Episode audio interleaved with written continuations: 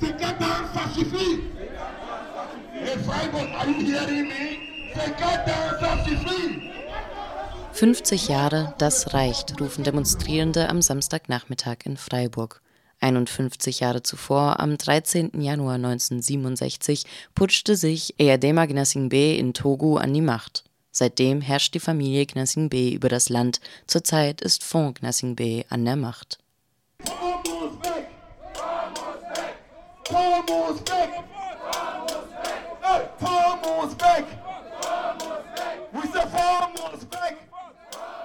Der 13. Januar ist also ein bedeutender Tag in Togos Geschichte. In Freiburg versammelten sich deshalb bis zu 200 Menschen, um gegen die Diktatur in Togo zu demonstrieren, aber auch gegen das Regime in Eritrea. Zusammen mit Aktion Bleiberecht hatten Menschen aus Eritrea und Togo die Demonstration und darauf folgende Konferenz organisiert. Ja, es gibt viele Togolesen hier. Da in Togo wir haben keine Freiheit, wir brauchen nur Freiheit. Darum wir sind hier. Pendant que le peuple togolais est dans la rue depuis plusieurs mois, qui manifeste pour des, des droits de l'homme, les élémentaires de droits de l'homme sanitaires, que les enfants puissent avoir droit à l'école, à l'éducation. Seit August 2017 demonstrieren Zehntausende Menschen für einen politischen Wandel in Togo. Sie lehnen ein angekündigtes Referendum ab und fordern die Absetzung des Diktators. Gegen die Proteste wird gewalttätig vorgegangen, dennoch gingen im September vergangenen Jahres alleine in Lome 100.000 Demonstranten auf die Straße.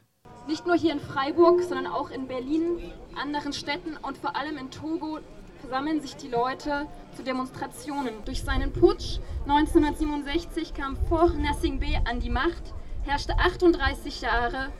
In einem Blutbad folgte ihm sein Sohn und ist bis heute an der Macht.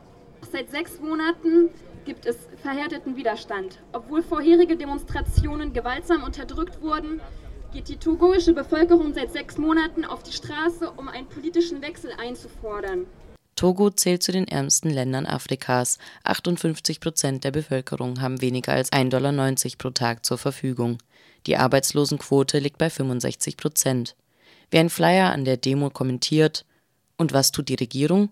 Sie lässt den Palast eines ehemaligen deutschen Gouverneurs aus der Kolonialzeit samt riesiger Gartenlage als Museum originalgetreu instand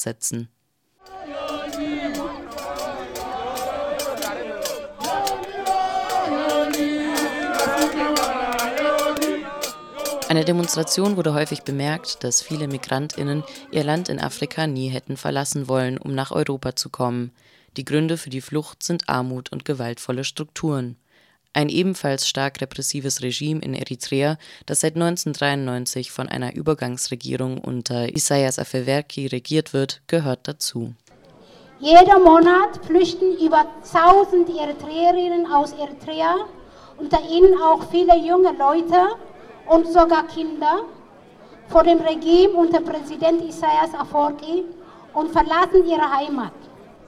Zugleich betreibt der Regime und dessen Staatspartei PFDJ, People Front of Demokratie und Justice, als einzige zugelassene Partei im Eritrea, auch im Ausland, weitere nationalistische und regierungskonform Propaganda